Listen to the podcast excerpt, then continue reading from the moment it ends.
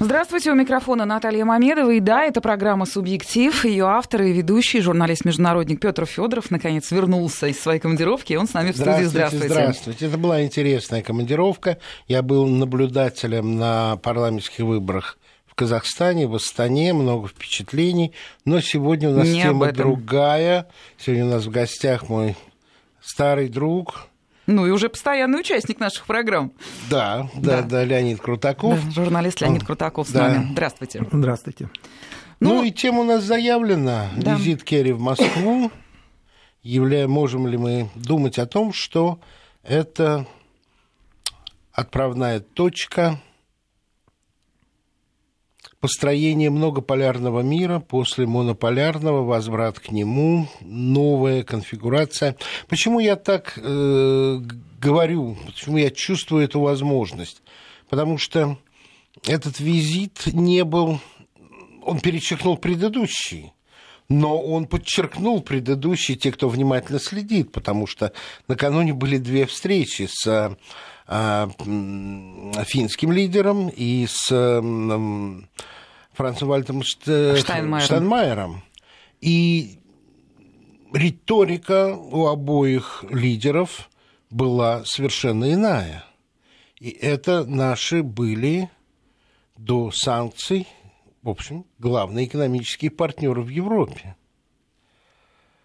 И когда накануне визита Джона Керри мне тоже пришлось на эту тему говорить, я говорил как раз о том, что в этом натиске политическо-информационном Россия выстояла, и то, что было достигнуто впервые за много лет соглашение российско-американское по Сирии, более того, обмен картами, по, по которые позволяют определить, кто подлежит бомбардировке, кто нет, это первый узелочек доверия после того, как оно было разрушено практически полностью между Россией и Вашингтоном, между Россией и НАТО, если брать, между Россией и Брюсселем, если брать Евросоюз.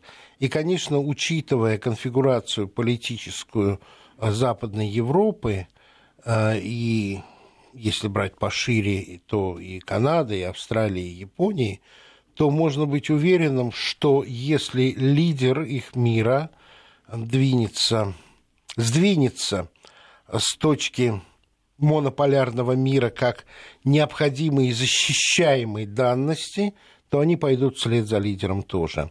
Почему я так аккуратно говорю? Потому что это очень трудный психологический момент будет каким-то образом признать э, готовность сдвинуться с этой высоты э, мирового лидера. А это очень-очень долго прокламировалось еще и тогда, когда мир был вовсе не монополярный, но тогда это был лидер свободного мира, а в последнее время это лидер вообще мира. По крайней мере, так это прокламировалось, объявлялось. Вот, как мне кажется, наши успешные действия в Сирии, ввод войск а, военно-космических, авиационно-космических, и что еще более важно, их неожиданный вывод Да уж. некоторой части, и объявление о том, что если захотим, то снова введем по согласованию с правительством Сирии только. Конечно, это, это показало, что ну, нет единого командира в мире, по крайней мере, по крайней мере. Но я смотрю, что Лёня очень, Леонид очень внимательно на меня смотрит, и думаю, что либо возразит, либо что-то добавит. Ну нет, я в принципе совсем согласен с а, некоторыми разночтениями. Да, я не считаю, что это пока точка доверия. Я думаю, что это вынужденный Я сказал узелочек доверия. узел- узелочек. Да. Эмбрион доверия. Эмбрион. Ну вот э, Так точнее я будет. буду пессимистичнее немножко. Я считаю, что это вынужденный шаг со стороны Соединенных Штатов да- э, Америки, а доверие нам еще придется строить долго и долго. И не факт, что удастся выстроить. Вот что я должен э, в связи с этим сказать.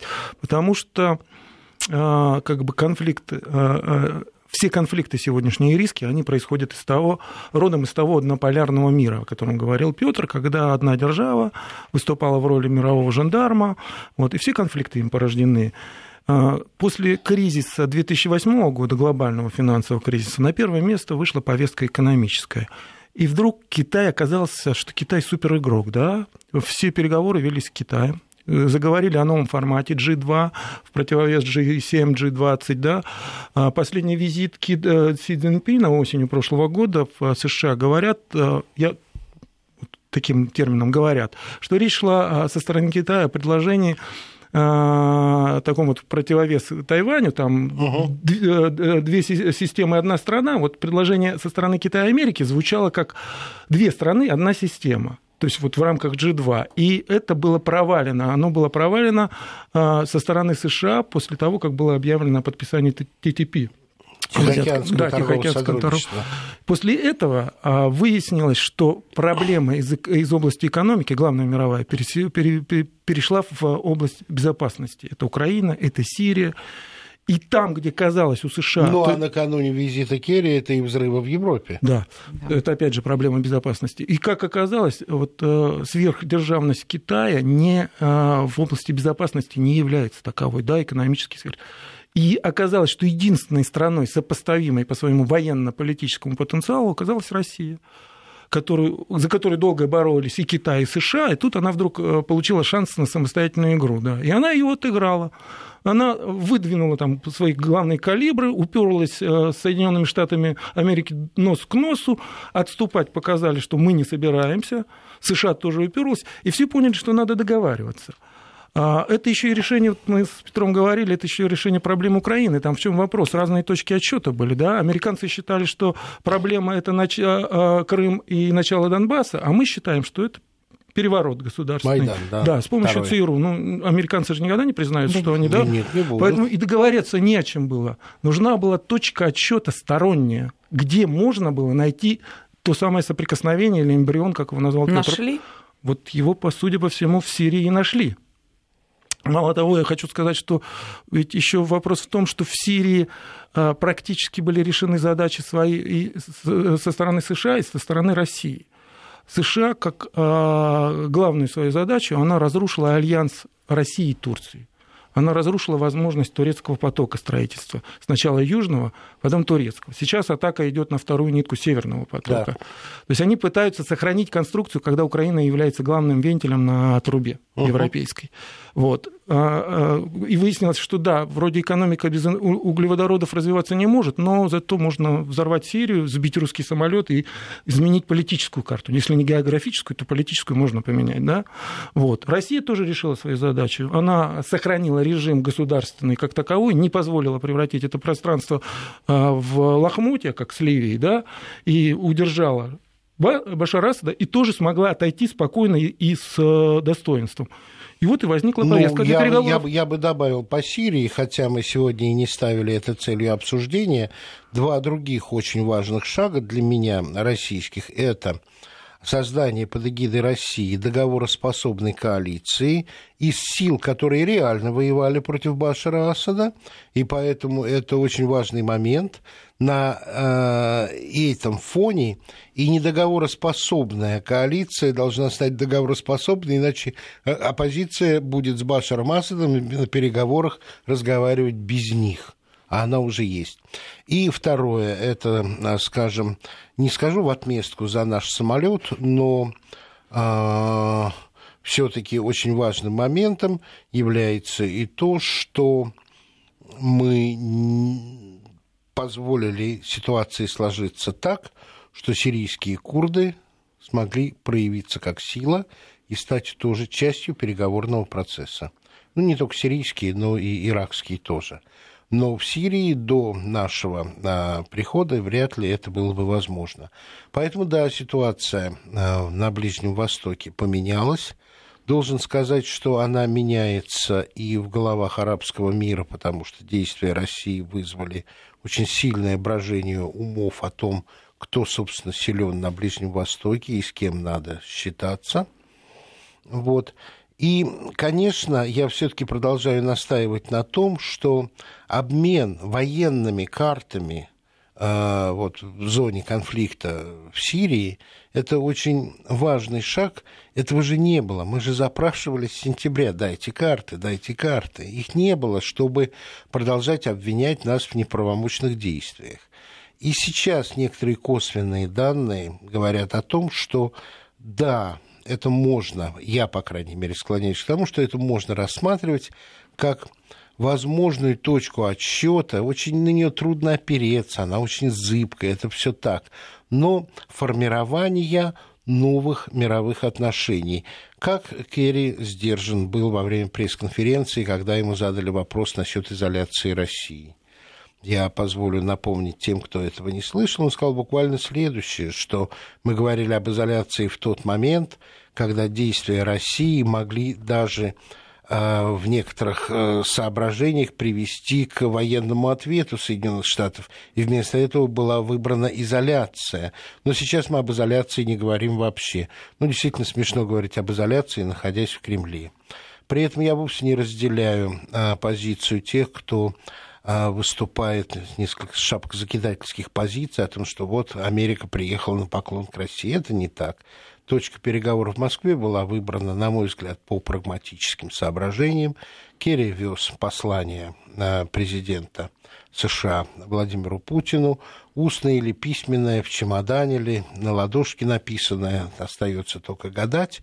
Но в этой ситуации, конечно, разумно, раз послание от одного президента к другому, лететь туда, где находится второй президент. Ну да, где, где адресат находится. Ну, совершенно верно. А, а в принципе, вот, уважаемые эксперты, как вы считаете, почему так мало информации о визите Керри в Москву? Да, пресс-конференция, какие-то обтекаемые формулировки, но, в общем-то, у нас поэтому и так много возможностей порассуждать, потому что мало информации. Вот Я скажу свое, чтобы Лене уступить побольше времени.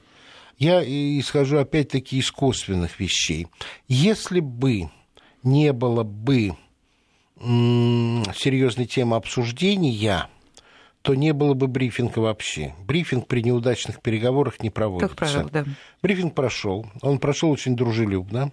Керри был э, не просто политкорректен, но еще и с измененной фразеологией. Да. Где то... причастие единодушно, заметили все.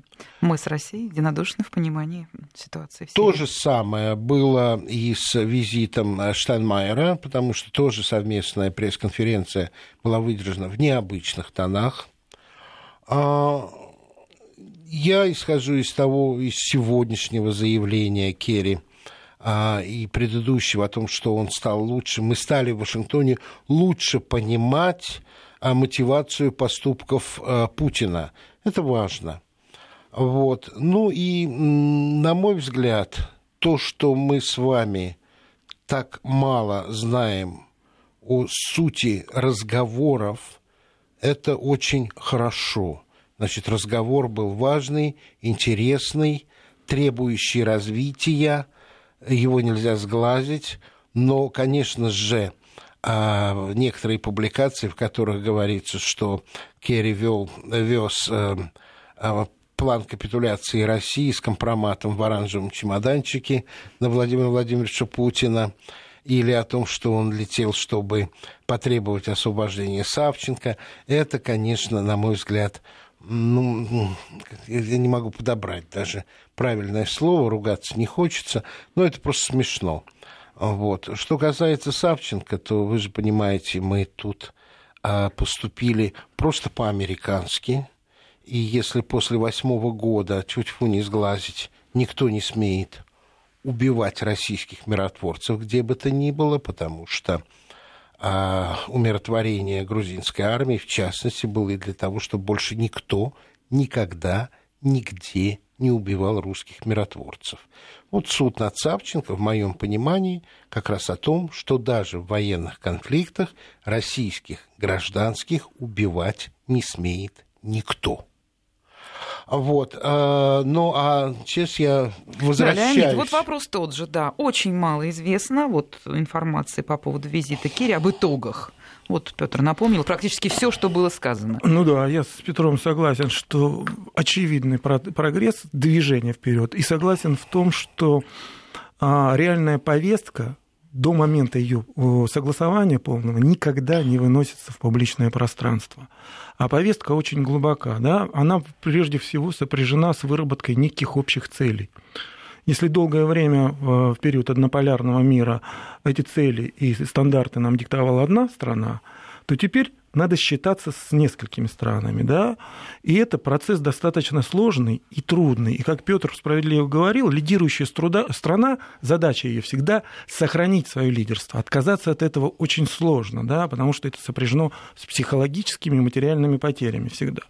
Поэтому неудивительно, что она не озвучена, потому что а, вот тот мир, о котором мы говорили, да, национальных государств, и попытка этот мир сломать и подчинить его единому стандарту, она провалилась, сегодня это очевидно. Да? Ну, а... давай уточни сразу, глобализация. Глобализация, глобализация в том описании, в котором она была, провалилась, как и многокультурный мир в Европе. Как и, да, это совершенно разные понятия, я просто... Абсолютно. Да. Но мы это видим и по Европе, да, потому что Европа очень долго, а, вот к Европе просто Петр сказал, очень долго и успешно развивалась, бешено, да, но развивалась она почему успешно? Потому что она находилась под неким зонтиком в вопросе безопасности э, под э, державой, когда был двухполярный мир, да, и вот эта безопасность сковывала многообразие интересов маленьких с глобальной точки зрения европейских стран, но амбициозных всегда. Угу. Да? Не надо забывать, что Европа, э, как э, политическая Европа, это источник множества конфликтов, войн, в том числе двух мировых. Да? Вот. И это, э, вот это вот страх перед угрозой Советского Союза позволял им объединяться и развиваться на вопросах достижения общей прибыли. Как только этот страх был разрушен, вот эти все противоречия внутренние в Европе стали выходить. То есть выяснилось, что они не могут самостоятельно... Позволь, позволь да? немножко не пропустить один этап, который, в общем, это твой этап и твоя мысль, я просто, я, я озвучу. Да? Когда кончился э, Советский Союз и Восточный Блок, наступил второй этап, на котором эти противоречия еще каким-то образом сглаживались. Это было освоение Западной Европы огромных ресурсов Восточной Европы, рухнувшей, венгерской промышленности, э, ГДРовской, э, польской, Польской чешской, Словакия. всего. И в общем, все страны были заняты тем, что они это скупали, осваивали, подминали, э, подминали в том числе и под свои стандарты, интересы, финансы, все. И это приблизительно закончилось году в восьмом, после которого и начались вот эти вот процессы, о которых совершенно справедливо Леонид, Леонид говорит. Вот, и выяснилось, там же была попытка, а, абсолютно согласен с Петром, да, потому что вот это освоение Центральной и Восточной Европы дало а, Европе еще один импульс, еще рывок, огромный. импульс для экономического роста колоссального. Как в свое да, время колонии. Абсолютно точно, да. А ведь проблема в чем? Когда, я думаю, что это главный ущерб, э, изначальный изъян Евросоюза в том, что он строится не на какой-то идейной близости, поэтому не было выстроена, э, принята общая конституция. Он строится на том, что это должно быть выгодно всем. Вот. А, как справедливо сказал Петр, 2008 год, когда начинаются трудности, то когда ты начинаешь не прибыли считать издержки, то тут каждый считает по-своему. Двери захлопываются, и каждый пытается эти издержки минимизировать самостоятельно в своей национальной квартире. И если э, Германия, там, условно, лидеры Евросоюза объединяют, обвиняют периферию в том, что они ведут себя э, эгоистично и не хотят э, принять правила игры, но ведь и Германия не хочет поделиться своими социальными завоеваниями в пользу Греции. Она тоже себя ведет эгоистично. Поэтому проблем, как выяснилось, в Европе очень много. И Европа начинает, на наших глазах начинает разваливаться. И это главное, одно из главных свидетельств того, что однополярный мир невозможен. Потому что как только исчезла перед Европой страх перед кем-то, они начинают решать проблемы, которые реально перед ними стоят. Внутри. Либо этот страх искусственно возрождать. То, возрождать. что я в средствах массовой информации и в информационной войне, э, Абсолютно которую ведет Евро, Западная Европа против России, я это вижу. Есть и еще один момент, а, о котором я хотел бы сказать. Европа не то чтобы разваливается, куда и деться, это географическая целостность. Евросоюз. Да, естественно, Потому что, Да, да, я просто уточняю для наших слушателей. Угу. Дело в том, что Евросоюз, когда он задумывался как инструмент, способ и единство предотвращения войн между старыми европейскими народами, создавался совершенно в других условиях, когда не было такого наплыва мигрантов. И Евросоюз не приспособлен к этому. Он должен либо поменяться, либо э, э, перестать быть тем союзом, которым он был, потому что те явления, которые мы видим, перекрытие границ, э, разговоры о проверках, все, это как раз вот разрушает то, чем Евросоюз так гордился. Мы едины, мы единое пространство. И, конечно, это из-за сложности, это другой фактор, о котором уже Леонид совершенно справедливо говорил, но э, Евросоюз по своему устройству больше не подходит для реальности Европы. Нечто похожее в Ливане они могли бы... Ну, насчет... Давайте вот сейчас на этом остановимся. Реклама, новости, и потом продолжим, тем более, что появились вопросы. Программа «Субъектив». Я напоминаю, что в студии у нас в качестве гостя нашей программы Леонид Крутаков, журналист. Обсуждаем мы итоги визита Керри, но, безусловно, не как таковые, а, собственно, что будет дальше, куда, куда мы пойдем. И вот полчаса вы рассказывали оба, уважаемые эксперты, журналисты-международники, о, своих, о своем взгляде на это событие. И, тем не менее, наши слушатели говорят о том, что нет, благосфера утверждает, много таких мнений, что Керри все таки вез в Москву ультиматум. Прокомментируйте, пожалуйста. Очень легко. Значит, допустим, что это был ультиматум. И Россия этот ультиматум приняла. Почему санкции не сняты? Мало ли, какие там были условия. А ну а какие? А когда страна принимает ультиматум, ей за это полагается либо мир, либо экономическая помощь, либо что-то. Просто так прими ультиматум и заткнись. А зачем тогда его принимать, этот ультиматум? Если ультиматума не было, то почему заявления Керри не агрессивные, не наступательные, не обвинительные, а вполне-вполне сдержанные? То есть поведение а, обеих сторон после этого визита мне говорит о том, что ультиматума вот в таком простом понимании слова быть не могло там. Вот что там могло быть и о чем нам надо очень серьезно думать. Возможно, там уже обсуждались последствия введения двух новых э, политэкономических систем, которые Соединенные Штаты предложили, где-то навязали, где-то убедили. Это Азиатско-Тихоокеанское сотрудничество и Атлантическое сотрудничество. Я небольшой эксперт в этом деле. Леонид написал блистательную статью, и я сейчас вместе с вами буду ему задавать вопросы соавторстве написал, да, да, не будем лгать. Да. да.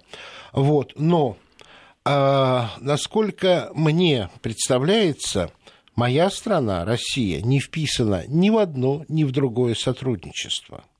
И в тот момент, когда Соединенные Штаты собираются организовать новый экономический порядок мира, куда Россия вообще не вписана, то это само по себе может выглядеть как ультиматум, но не военный, не политический, а экономический. А находимся ли мы в состоянии экономического ультиматума после того, как эти два новых э, фактора миропорядка экономического предложены миру и практически приняты? Вот мой вопрос к Леониду. Китай.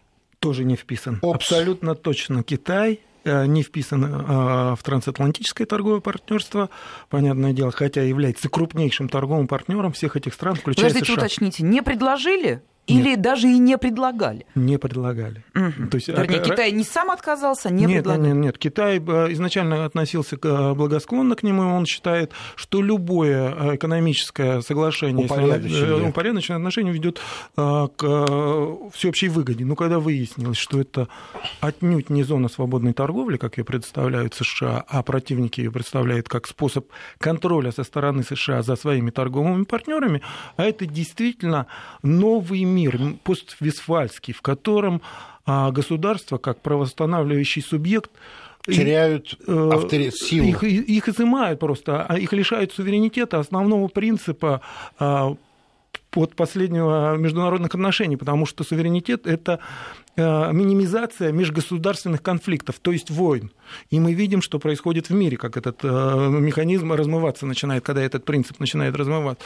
В чем э, смысл этих двух документов? Документ это, наверное, там так мягко сказано, потому что это по 6-8 тысяч страниц, каждый документ. Вот. Это в том, чтобы государство приравнять к корпорациям То есть э, создать, э, предусмотрено этими соглашениями создание международного трибунала закрытого. Судьи этого трибунала вот в нынешней редакции должны назначаться американцами из корпоративных юристов. Э, решение этого суда не подвержено ни апелляции, ни кассации, ни в, друг, ни в какой другой инстанции. То есть это фактически решение всех проблем, между госуд... где государство не только становится равным э, э, транснациональной корпорацией, она назначается ответственным за то, что... За при... реализацию решений, принятых юристами транснациональной да. корпорации. Если решения национального государства ведут к потерям бизнеса глобального, то он подает иск и получает компенсацию. А компенсацию платит не государство, естественно, а все налогоплательщики. То есть это, это совершенно действительно новый мир. А, а попыток его в реализации было несколько. Хаксли, утопия. В это поверить было невозможно. Вот, что, вот это, это мысли меня сейчас вот да, да как бы самое... это серьезно рассказывайте нам. Абсолютно серьезно. Это, Причем, понимаете, в чем я, я, я статью читал, я поэтому чуть-чуть Леню подтолкну. И этот документ в Европе практически никто не читал, он секретный, по сути. Он не объявлен секретным. Ну, давай подробности я расскажу. Он, он, он объявлен секретным, мало того, все, кто с ним знакомится, они подписывают обязательства секретности, о неразглашении. о неразглашении. И даже если страна, не подписав это соглашение, режим секретности будет на них распространяться, они не имеют права говорить о том.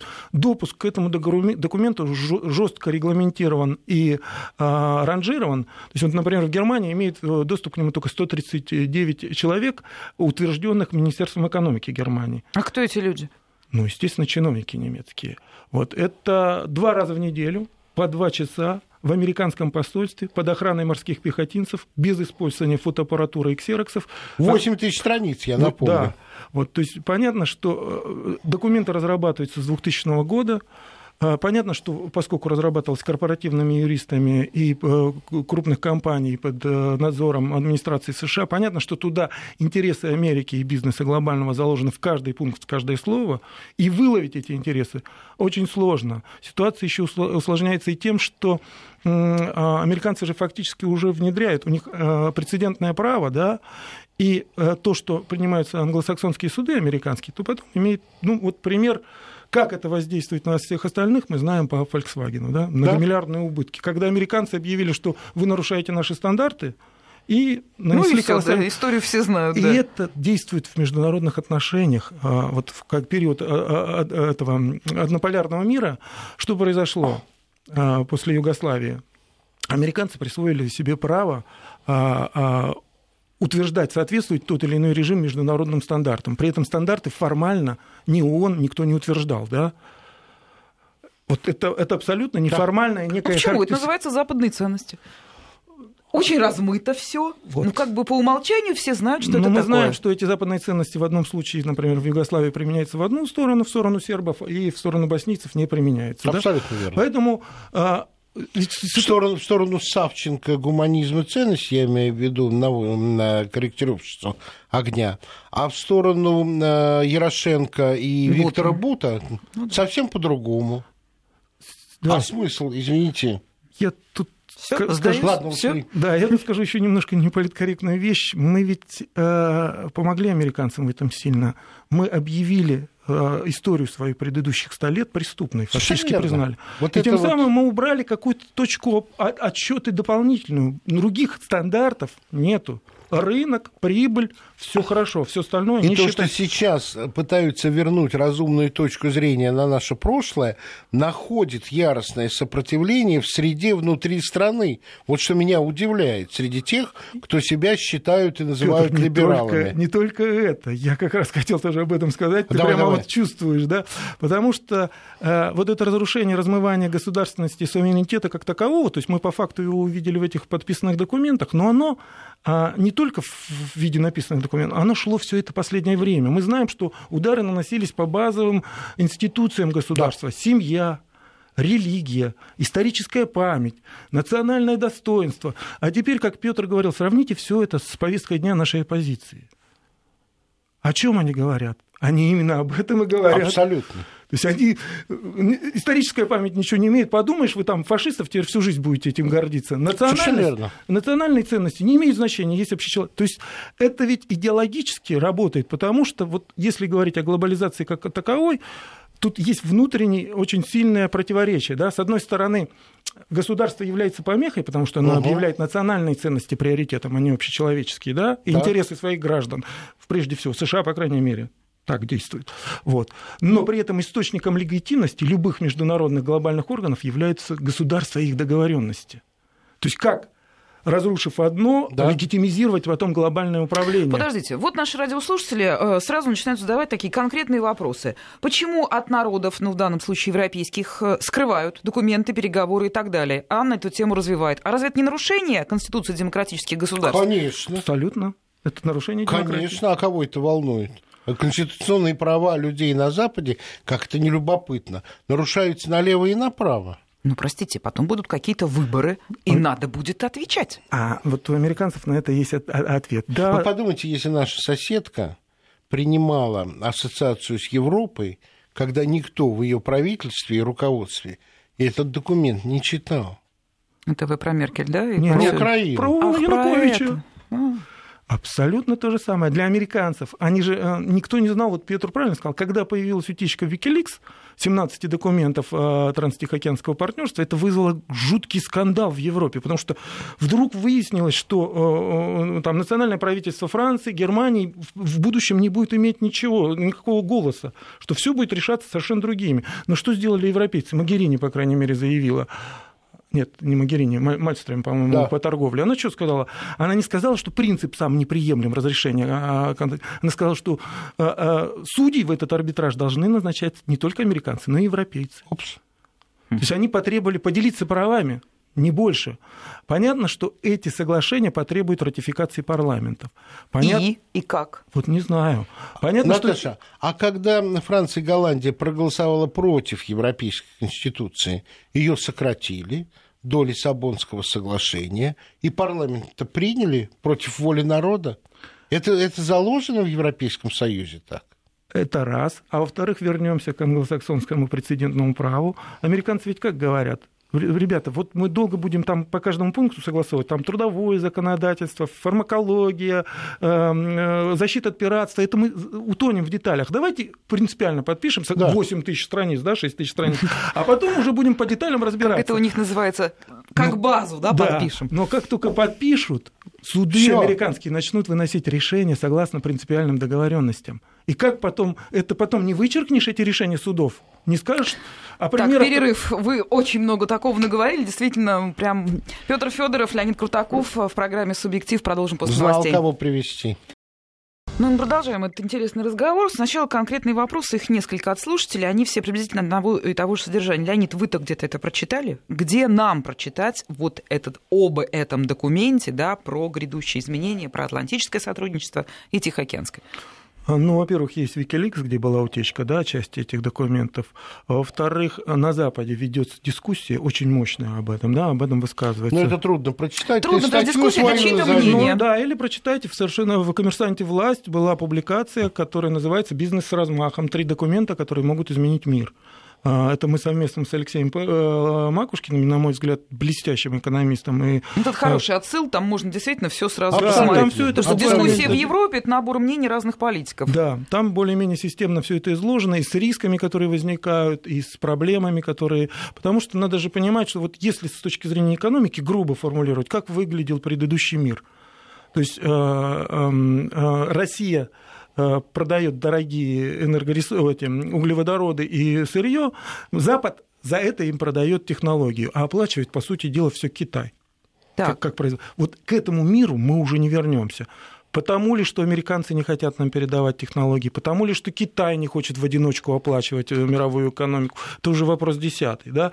Но проблема освоения Арктики и углеводородных ресурсов стоит, потому что в глобальной повестке есть, э, так скажем, э, проблематика ресурсной революции, то есть изменение, повышение производительности использования ресурсов, вторичное, третичное угу. использование. А это что, если переводить на русский язык, это означает, что на повестке дня дефицит ресурсов в Ну, будущем. да. На Сависе в Давосе говорят о необходимости планирования человечества как такового. То есть это значит, что Не регламентир- потому что да, нужно уже... регламентировать Да, да. образование, здоровье, рождаемость, численность. Причем, Это- если раньше, Наташа, речь шла о том, чтобы сохранить уровень жизни золотого миллиарда, это США, именно Европа, э, мы, кстати говоря, вот, э, за счет э, остального населения, да, это больше 6 миллиардов, то сейчас повестка дня несколько меняется, потому что и золотой миллиард нужно каким-то образом тоже начинать планировать. И э, европейская вот эта вот трансформация э, расово-этническая, она, в общем, на это дело отчасти тоже нацелена. Но проблема заключается, на мой взгляд, еще и в том, что уровень жизни золотого миллиарда э, находится под вопросом. Собственно говоря, э, поэтому была и публичная порка Ливии, где уровень жизни людей был выше, чем во многих старых европейских странах. Уничтожить это, чтобы не сидело как бельмо в глазу. Абсолютно прав, Петр, потому что, а, ну вот если взять там структуру мирового ВВП с точки зрения США, да, то вклад США в мировой ВВП это 20%, а потребление 40%. То есть они в два раза больше потребляют, чем производят. Да? Не, не может же весь мир так жить. То есть не могут китайцы иметь по три машины и вместо риса есть э, бифштексы, правильно? Тогда Ну да. вот просто не хватит на всех. И это объективная рамка, которую как бы надо принимать в расчет. И Петр абсолютно прав в том, что я бы только хотел уточнить, что США э, готовы урезать всех в потреблении, но только в последнюю очередь будут урезать себя, потому что Конечно. это всегда Ну, тут, политические да, тут потрясения. всё понятно. это понятно. Вот такие простые вопросы. Когда возможно подписание этого документа? Вот вы уже сказали, идут дискуссии, там масса согласований. Это Ты- Ну, события Азиатский какого будущего? уже подписано. Да, Транстихоокеанское уже подписано партнерство, а, значит, его теперь будут в стадии ратификации.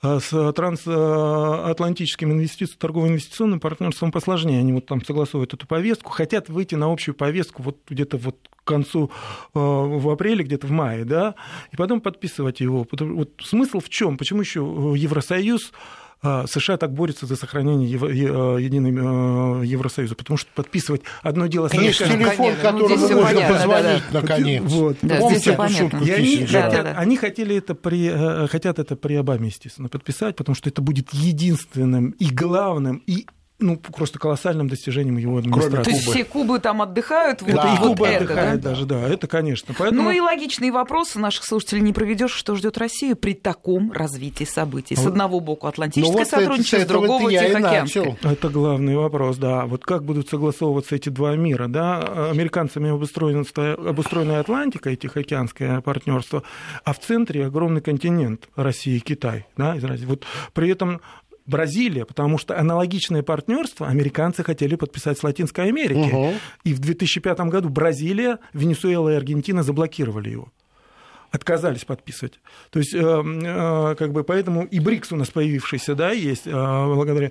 Как? Э, Ведь проблема в чем еще, понимаете? Как сейчас попробую попроще сформулировать. Американская система финансовая, она э, существует только потому, что есть сберегающие страны. То есть, есть где накапливают, это Китай, Россия, где э, резервы растут, где, а у США везде дефицит. Поэтому они могут за счет тех резервов Китая печатать свои деньги. Если они выведут за рамки этого партнерства Россию, Китай, Бразилию, Аргентину там, и Африку, то вопрос, сможет ли существовать их финансовая система без этого, и на каких условиях они готовы будут Я сотрудничать только с хочу этим. повторить э, одну мысль, которую мы с Леней много-много раз обсуждали, но я хочу, чтобы для слушателей это было предельно ясно. Если Америка потребляет больше, чем производит, то Россия и сегодня производит больше, чем потребляет. И Китай. И Китай. Я думаю, что проблема-то, вот, кстати, в основном возникла, понимаете, когда Китай был как черная дыра, и туда инвестиции американские грохались, и там исчезали. в- А когда Китай начал, развернулся как инвестор, пошел в Африку, в Азию, в Казахстан, в Среднюю Азию, для а, американцев это стало шоком. Еще кто-то стал задавать правила игры инвестиционные в мире. Вот тогда возник э, реальный конфликт. Тогда США вынуждены были э, остановить, собственно говоря, вот эти глобальные цепочки и запустить э, количественное смягчение, чтобы компенсировать своим банкам потери от сотрудничества с Россией и Китаем. И вот сейчас, пожалуй, самая главная интрига нашей сегодняшней передачи, не это ли, не этот ли пакет обсуждений привозил Керри в Москву? Конечно, ну, это мы просто вешаем вопрос в студию. Это вопрос, ответ, потому что, конечно, да. чемоданчик вовсе не может содержать в себе 1600 страниц того и другого соглашения, но если это так, то тема, конечно, была значительно широка. Но, может быть, и не так, потому что за 4 часа с Лавровым было что обсудить, помимо этих экономических соглашений. Я думаю, что Петр прав, что но, здесь вопрос, американцы никогда не ведут в реальной повестке дня переговоры. Попытка подкупить Россию, включить на каких-то выгодных условиях, что-то пообещать, потому что Россия, Китай и БРИКС – это, конечно, колоссальный вызов для Америки и вот для этих И он вне этих соглашений. Да, он вне этих соглашений. И США... То есть надо хотя бы один элемент из этой кусок, системы да, вырвать, да? Да, потому что э, Китай без ресурсной базы России – они там перекрывают, Персидского залива они перекрывают поставки ресурсов, а если будет сила Сибири и замкнутость Китая на Россию, а без российского ресурса Китай не сможет развиваться такими темпами, он не сможет расти. И задача США, конечно, Россия здесь вот приз, да, они хотят ее втянуть. До этого они пытались Китай как-то встроить в свою систему, но Китай продемонстрировал собственные амбиции. И Россия продемонстрировала. И для США стал вызов. То есть одно время они казалось, что вкладывают э, деньги в своих сателлитов, а потом выяснилось, что у этих сателлитов есть свой взгляд на будущее. То есть они в конкурентов вкладывают, они не хотят этого делать, они хотят либо договориться, либо подкупить. Я думаю, что повестка очень широкая и очень глубокая. Ну да, и видите, получается между Китаем и Россией определенное разделение труда. Китай инвестиционно-промышленное, Э, сверхдержава, а мы, извините, до сих пор военно-политическая. Еще технологическая. И технологическая, бесспорно. Я бы сказал, что те военные технологии, которые последнее ну, время я, продемонстрировала да, Россия, да. это, конечно, колоссальное. Просто Слушайте, просто... есть у нас еще минута с небольшим. Есть хоть какой-то шанс, это я вот такое экспертное мнение, а, что вот нынешняя администрация американская все-таки не успеет провернуть все это дело? Провернет шансы есть всегда, я думаю, что шансы есть всегда. Потом, понимаете, эта попытка уже предпринималась в 1997 году, а, было такое же соглашение о защите инвестиций глобальное, попытка его продавить, тогда Наташа, произошла утечка я думаю, я думаю, Volkswagen высекли для того, чтобы Германия была сговорчивее. И рычагов найдется. Мое предсказание. Я, понимаете, это все равно будет подписано, это неотвратимо. Подпишут. Ну, посмотрим. Просто посмотрим. впереди много событий, в том числе и выборы Нет, ну, есть, в, есть парламенты, есть э, невозможно такие изменения провести не демократично. Вдруг раз будущее выплывет как остров или подводная лодка. Так не бывает. Надо будет провести через парламент. Понятно, надо, надо получить. Ну, вот, к сожалению, секунды капают. Очень интересный разговор, но, увы, мы его, собственно, закругляем. А, очень много у нас тут идет уже откликов, в частности, вашу книгу про нефть. Леонид вспоминает, но уже все, я прошу прощения аудитории, нет времени на это. Благодарю. Леонид Крутаков принимал участие да, в программе «Субъектив». Спасибо. До свидания.